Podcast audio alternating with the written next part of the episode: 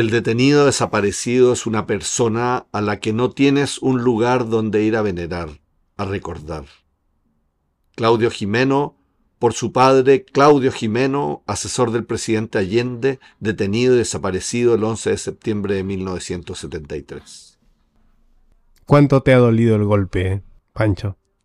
O sea, mucho, mucho me, me, duele el golpe. Me duele sobre todo por el quiebre institucional y por lo que pasó después. Tú sabes que los informes que ha habido después del 90 hablan, personalmente. Hablan, oye, pero esto es personal, hablan más de 40.000 torturados, detenidos y torturados. ¿Cuánto ha eh, cambiado el golpe? El enfoque artístico de los poetas. Oye, más de 3.000 muertos y desaparecidos en Chile. Mm. ¿Cómo eso no va a influir en el arte? ¿Cómo eso no va a influir en nuestra narrativa, en nuestra poética? Obviamente que influye en nuestra poética. Mm. ¿ah? Y no hay nadie que quede ajeno, ningún artista ha quedado ajeno a eso, podríamos ni de derecha ni de izquierda. Podríamos hacer un, programa hoy que apunte a, cuestionar eso y a, y a pensarlo un poco. Bueno, para eso hemos invitado a Eugenio García, autor de la campaña del no, y también vamos en Poesía sin vergüenza. Le hicieron una película, ¿no? A, García. Sí, Gael García encarna a Eugenio García. ¿Quién es Gael García? Ah, el, actorcito ese, mexicano. Oye, ¿cómo que actorcito? Ah, bueno, está bien. Oye. Pero no es lo mismo que Eugenio. y además comentaremos el poema La Toma de Víctor Jara.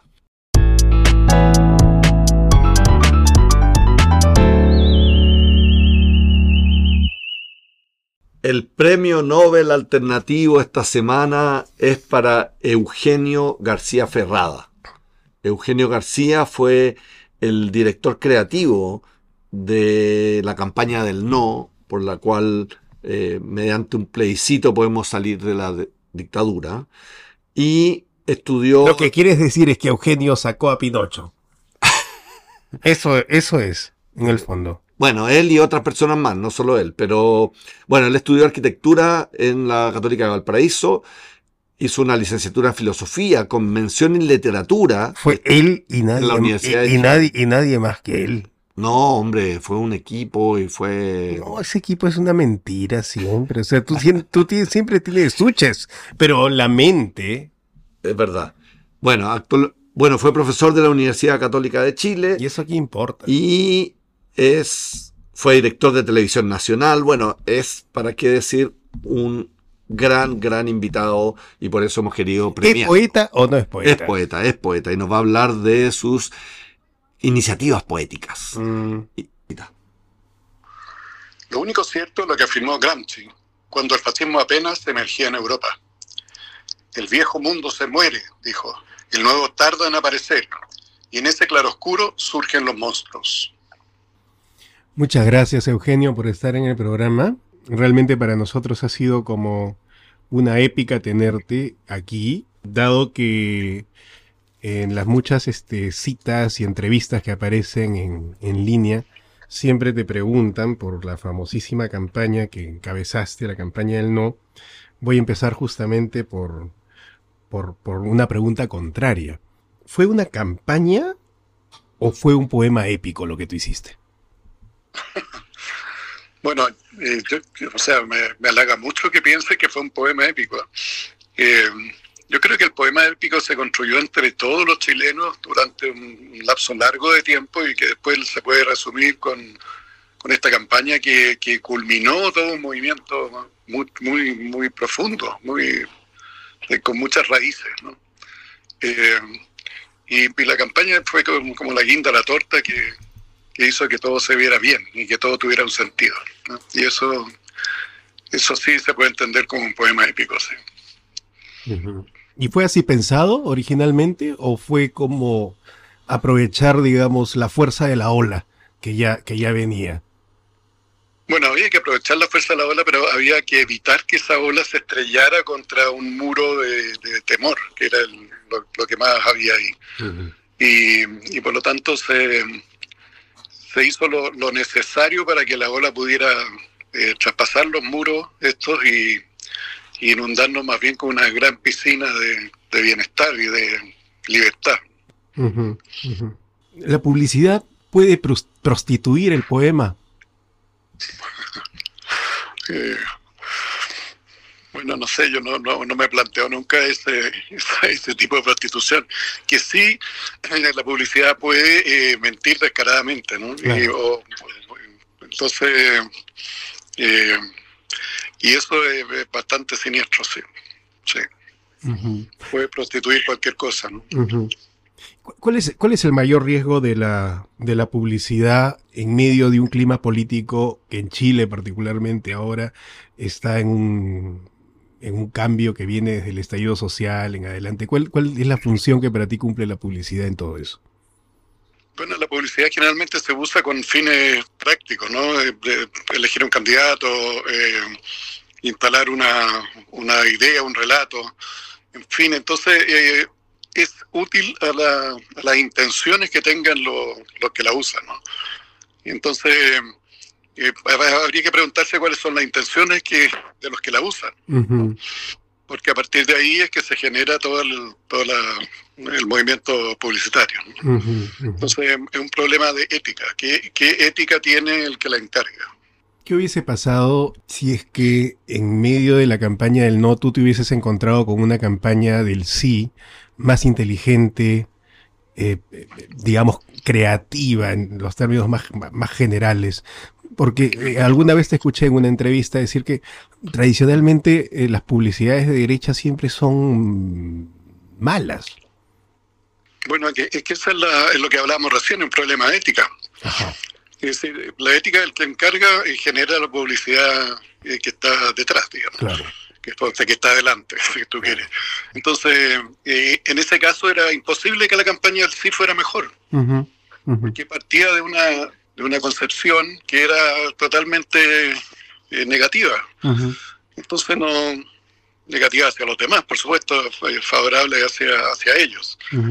Pero no, no podía ser mejor, era imposible. Incluso si hubieran tenido un gran publicista, tuvieron buenos publicistas en, la, en una parte, pero la ética hizo que esa campaña fuera muy negativa y, muy, eh, muy negativa, básicamente. Entonces no... Con, eh, y eso no era lo que en ese momento eh, necesitaba el país, o quería el país, o, se imaginaba, o tenía expectativa del país. Entonces necesariamente iba a ser mala. ¿Cómo, quedaste tú con la película que protagoniza Gael García? A, mí me pareció que, es un relato de ficción, ¿no? Y tiene muchas cosas que son de ficción. Pero sin embargo representaba bien un cierto espíritu que, dominó esa campaña. Por lo tanto, bien. O sea, me, gustó la película. ¿Te disgustó algo? No, parecía que yo andaba en skate y eso no es verdad. en ese tiempo ya, tenía, ya tenía auto ya. y no, andaba en skate. Claro. ¿Y qué, es lo que viene después?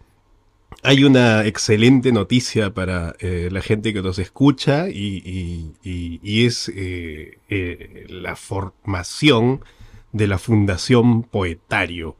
Y, y, eso me imagino que también tiene que ver con cierta épica que tú continúas persiguiendo, ¿no? Cuéntanos un poco sobre esta fundación y cuéntanos un poco sobre lo que serán las, las actividades que van a realizar. Bueno, esta es una cosa que se nos ocurrió porque bueno, Chile tiene una gran riqueza eh, que hay que resaltar, porque efectivamente tenemos una, una, una tradición de poesía y de poetas muy buenos además de los dos premios Nobel, hay, muchos poetas muy buenos y que hoy día habitan en los libros ¿eh? y, muchas veces en los libros que ya no se editan. Entonces eh, habitan como en, librerías de viejo o en el recuerdo. Y hay otra cantidad de poetas que están todavía no están editados. Y que también circulan o, con ediciones propias, que tienen baja circulación. Y, y, que finalmente están en el soporte del libro. Y el libro hoy día es un, es un soporte que se está leyendo poco. Entonces, a nosotros se nos ocurrió que este es un gran gesto identitario del país, que es la poesía, que puede eh, mejorar todo lo mejorar todo lo que toca, ¿no? O darle profundidad, darle belleza a todo lo que toca. Y que está ahí, está como en el como, como cuando están los minerales en, Chile, ¿no? Que están debajo de, una, unas toneladas de tierra, ¿no? Entonces que había que, hacer que la poesía estuviera en todas partes. Eso también tiene otra función, que es que la, el, clima que está en este país está horriblemente, eh, no el clima meteorológico, no que el clima social, el clima humano, está tremendamente degradado, mm. y, que necesita eh, detenerse, pensar, profundizar, necesita eh, poner el alma delante de, la, de las palabras, de los gestos, de las eh, eh, estupideces cotidianas y la, la mezquindad que reina. reina ¿no? Entonces nos pareció que la poesía podía tener una función terapéutica también.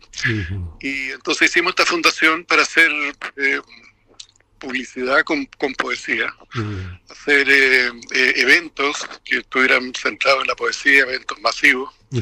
Eh, y finalmente, ojalá llegar a un, gran edificio, un lugar donde eh, la poesía sea la protagonista y podamos hacer que artistas de distintas eh, disciplinas, multimediales, lumínicos, arquitectos, dramaturgos, en fin, pongan en escena el universo poeta, poético de, nuestros poetas. De manera que se convierta en un gran motor cultural del país. entonces, para eso creamos la fundación en un momento que las fundaciones están muy desprestigiadas, pero nosotros pensamos que eh, esta es una acción de los privados. Claro.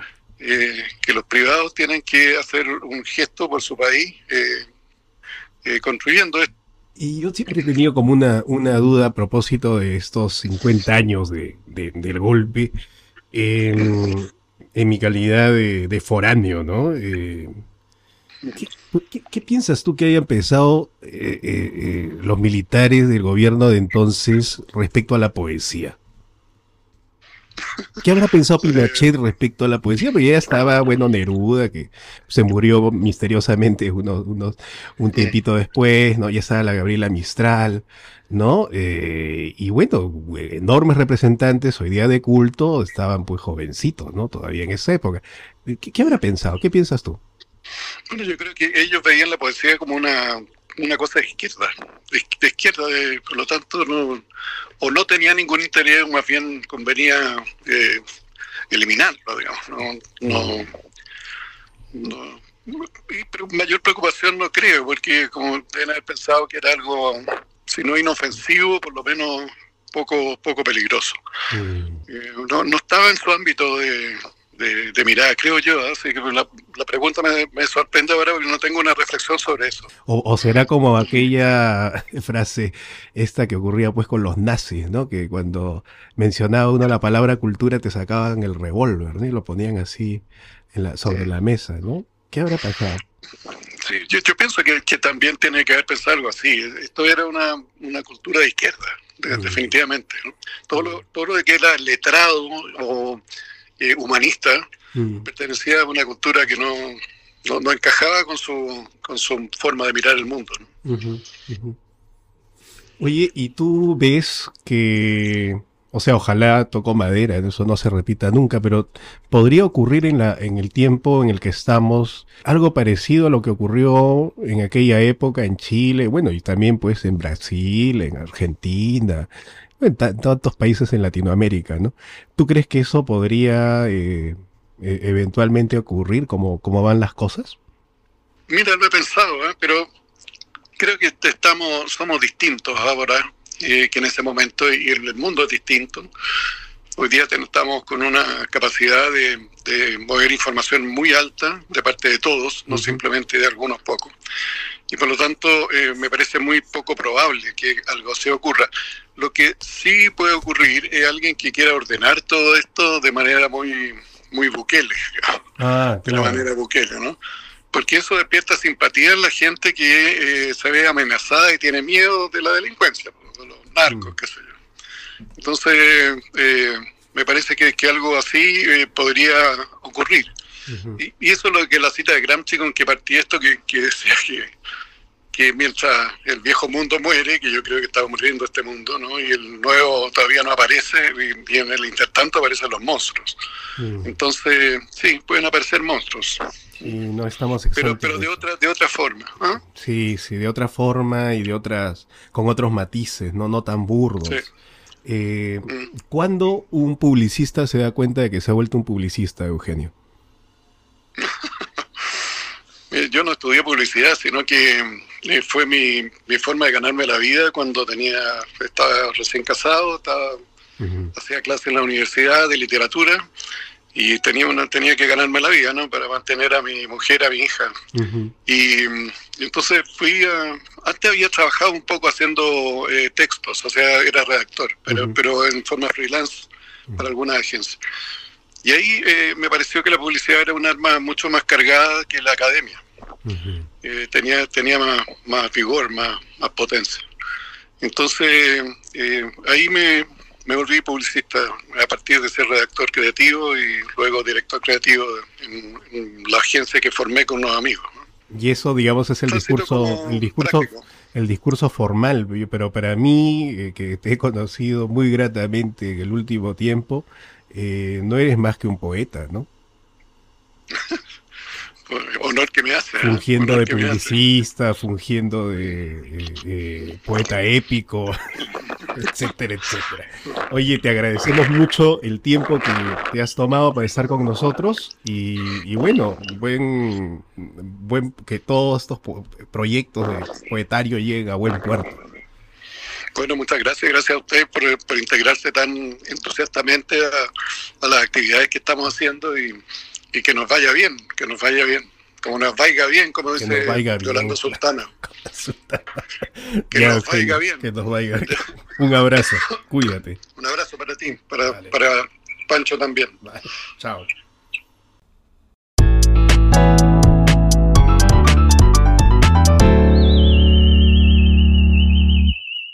El dato rosa con Rosa Espinosa, un dato que busca salvar la poesía. O hundirla.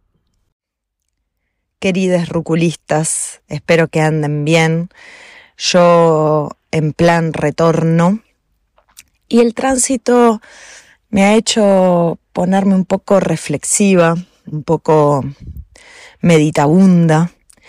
Y en esa meditación descubrí que, mm, o he llegado a la conclusión, de que frente al terrorismo de Estado, frente a la violencia sistémica de una dictadura cívico-militar, no hay dato rosa posible que pueda contrarrestar los datos de asesinatos, los datos de desapariciones, abuso sexual y violencia estatal.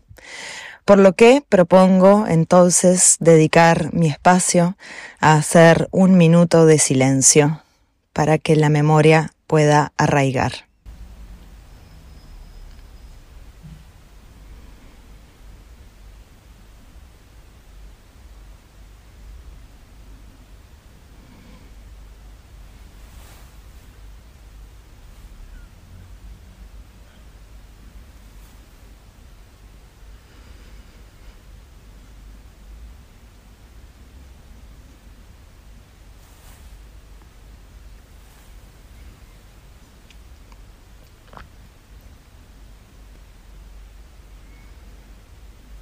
Espero que en este rato de silencio hayan aparecido las voces de quienes sufrieron y de quienes todavía están reclamando verdad, memoria y justicia.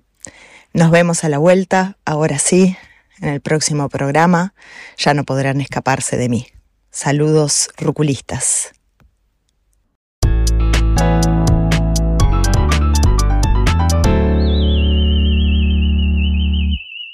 En la sección Poesía sin vergüenza hemos decidido hacer un homenaje. Un homenaje a Víctor Jara, asesinado en el Estadio Nacional. Hemos recibido desde... Ya, pero eso, nada de eso es cierto. O sea, estamos tomando este poema de Víctor Jara porque es un buen poema. También. Da, lo mismo que le hayan cortado los dedos. ¿Cómo dar lo mismo eso? Da lo mismo, o sea, no es un mérito que te corten los dedos. Este, es no, una tragedia, pero el poema es bueno. Ah, tú dices que el mérito está en el poema, ya. Sí, claro. Ya. Víctor Jara era un buen poeta. Dale, la toma. Mm, bueno, la toma. Dice, ya se inició la toma. Compañero, calla la boca. Cuidado con los pacos que pueden dejar la escoba Sujeta bien al chiquillo. Dile a Jaime que se apure. que no toque el 45. Ojalá que nos resulte. A mi compairito Julio no lo veo por ni un lado. Ojalá que haya alcanzado a pescar todos los bultos. Soldados de la mañana dicen que dieron el tajo. Mejor no caiga en mis manos el traidor, el desgraciado. Apúrate, Juan. Ahí vamos. No solté los bultos nunca. Seguí a la Berta. Ya falta poco. Cuidado con esas ollas, niña. Está durmiendo la Herminda porque el destino nos da la vida como castigo. Pero nadie me acobarda si el futuro está conmigo. Apúrele. ¿Te imaginas una casa? Cállate, corre. Al fin, al fin, ¿qué fue eso? Ya llegamos. Y la Herminda duerme. Este poema es interesante por la realidad que hay detrás, ¿no sé? Es rarísimo ese poema que ha seleccionado. ¿Por qué rarísimo? Porque no es conocido. Pero en Perú no será conocido. Esta canción es muy conocida aquí en Chile. Yo no soy peruano. Bueno, lo que sea. En el resto de Latinoamérica quizás no es tan conocida, pero esta canción que se llama La Toma, este poema, Es poco conocido. es muy conocido. ¿Así? Pero ¿Por qué? lo interesante es la realidad que describe, que Víctor Jara fue un poeta, un artista, un músico, muy interesado en los problemas sociales, muy interesado en justamente la justicia social y, de que parte de nuestra población, parte de la gente con la que conformamos esta ciudad, esta comunidad que somos, vive marginada, aislada, sin poder acceder a aquellas cosas que son eh, mínimas.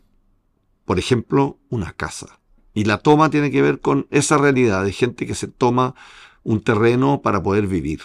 Y esa realidad que es de los años 60, cuando él escribe la canción, es una realidad que permanece. Y los, los campamentos, pese a crecimientos económicos que ha tenido el país, eh, gracias, algunos dicen, a la dictadura, bueno, seguimos teniendo campamentos y seguimos teniendo eh, mucha gente que vive desplazada. Ahora que tú hablas del Perú, eh, ¿sabes quién le hizo la última entrevista a Víctor Jara ¿Quién? antes de que lo mataran? ¿No? Nicomé de Santa Cruz. El peruano. El peruano periodista dec- peruano. decimista, poeta.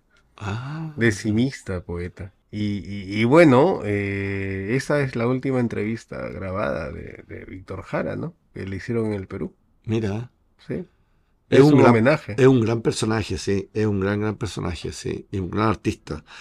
Escríbanos a poestasruculistas.gmail.com Este poema lo podrán encontrar también en palabradepoeta.com y coméntenos qué les ha parecido Víctor Jara o la poesía. ¿Por qué te has puesto grave, Pancho? Es que este tema a mí me, me pone grave. Te pone No, no puedo reír. No te puedes No reír. puedo reír. Bueno, pero sigamos, sigamos.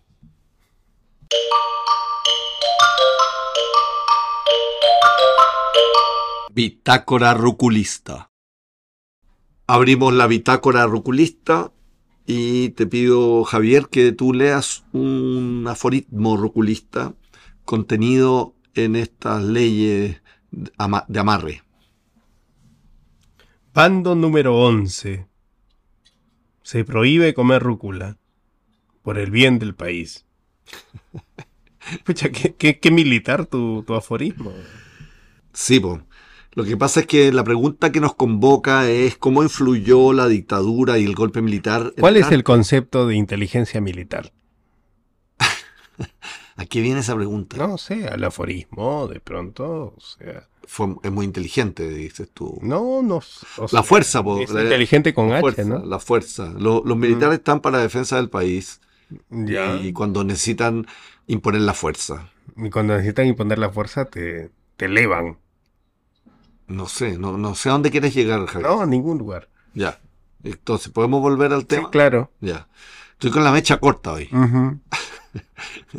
Bueno, a mí me parece interesante que después del golpe militar se produce una especie como de apagón cultural. ¿Sabías tú? Me imagino que sí. Sí, po, la gente con ¿Qué, miedo, qué hubiese pasado? persecución de los poetas, de los artistas. Ya, pero yo tengo una idea loca. a lo Philip Dick. ¿Te Ya. acuerdas de Philip Dick que hizo esta novela que tramaba más o menos respecto a que los nazis y los japoneses hubiesen ganado la, Segunda Guerra ¿Qué hubiera Mundial? pasado? Claro, y, y Philip Dick hace eh, esa, esa novela eh, en- que se llama eh, El hombre en el castillo. De hecho, hay una serie en Netflix que la gente seguramente verá después de escucharnos. Pero bueno, o sea, e- es esa historia, ¿no? O sea, ¿qué hubiese pasado? ¿Qué hubiese pasado si Pinocho siguiera siendo presidente de Chile? ¿Qué edad tendría Pinocho? No, estaría ya mm, Tata. casi muerto, sí, pues sí, porque- Sí. No, pero, pero ya, si hubiera sido... Pero, o sea, ¿cómo se podría ganar Mira, yo para lo un respondo festi- con, con Enrique Lin. Eh, fondos para un festival de poesía con Pinocho en el poder. Bueno, hubieran tenido fondos solo los que lo apoyaban, porque justamente lo que hace una dictadura es eliminar todo pensamiento contrario. No lo hubiésemos apoyado, felices nosotros, obviamente. Obviamente. No, mira, claro. yo hubiera escrito algo de lo que escribió Lin. Nunca salí del horroroso Chile. Nunca éramos salido de un horroroso Chile. Ah, pues un traumado, Lin, ¿no? O sea, un traumado total. No, no sea poco respetuoso. No, no es respetuoso. o Oye, sea, es- es- mira. Hay poetas muy interesantes que después de este apagón cultural surgieron y surgieron con una poesía muy viva. ¿Por qué cuando, cuando los militares este, toman el poder, tienen que poner un arma encima de la mesa? Porque, mm, O sea, porque- la libertad es mucho más difícil, po, porque, porque dialogar las ideas, porque aceptar lo contrario, lo distinto, eh, requiere un esfuerzo muy grande y es mucho más fácil la violencia, Y- es mucho y- más fácil negar al otro. Escúchame, ¿y es necesaria este, la idea de aceptar a otro? Es muy importante porque esa es la base de una sociedad en paz, de buscar los problemas en conjunto, dialogar con otros. La poesía, yo creo en la poesía como un lugar de encuentro, Vale. un lugar en que interpretamos un poema aunque lo entendamos de manera distinta. Y Por, no- eso, por y no- eso eres pobrísimo, ¿no? Eh, Oye, pero mm, quiero recordar y hacer un homenaje a Homero Arce. ya, Homero Arce fue el secretario de Neruda por más de 30 años. Él fue clave en la edición de muchos de los libros de Neruda. Fue un gran amigo además de él. Y algunos años después de la muerte de Neruda, Homero Arce fue a cobrar su pensión, era ya un viejito de cerca de 80 años. Unos desconocidos eh, Lo asaltaron. no, lo, lo, lo- golpearon, lo secuestraron, lo golpearon, le rompieron el cráneo y después lo fueron a tirar a la puerta de su casa. Y él, murió a los cuatro días por las heridas que había sufrido. ¿En Eh, serio? Sí, sí, ¿Estás hablando en serio? absolutamente. Ah, mira, y- qué horrible. Exactamente. Y lo acallaron porque era poeta y porque era amigo de Neruda. eh, ¿Y esos quiénes fueron? Los bueno, milicos. sí, pues, la- servicios de inteligencia, exactamente. Tan efectivos que son Bueno, ellos. claro, Sí, claro. claro. Acallar lo distinto, acallar el arte, acallar la búsqueda de una ¿Y tú sociedad te has, más puesto, te, justa. te has puesto a pensar entre la- el vínculo entre el silencio y los militares? O sea, ese silencio que tú citas tanto, ese silencio taoísta, un silencio poético, ¿no? Eh, rilkeano casi. Ya, ¿qué tiene que ver eso con la dictadura? Que los militares igual silencian harto, o sea, ¿habrá alguna relación? Los militares silencian, bueno, sil- silencian todo, claro, todo lo que no están de acuerdo, si eso es lo que quieres decir. Pero también, por eso se habla de una dictadura cívico-militar, porque también muchos civiles callaron ante esto o, o fueron cómplices de, de estas eh, atrocidades. Te picaste. No, no, es que no te entendí. Ah, bueno, está bien. Ya, bueno, este programa ha sido muy Vergonzoso. doloroso. Eh, pero en, en- en- en Se va a ofender, Eugenio. en- Latinoamérica pasaron. ¿Por qué eres tan indolente si en Latinoamérica pasaron este tipo de cosas? ¿Qué pasó? No pasó nada. ¿Cómo no pasó? Ay, sí. Borrón y cuenta nueva. Va- ya, terminemos este programa, porque si no. Voltea la terminar- página. Vamos a terminar Resentido. mal. Resentido. Gracias a Breaking Work, gracias a. La junta, de, la junta militar que nos financia. Ya terminemos, ya. Chao, adiós.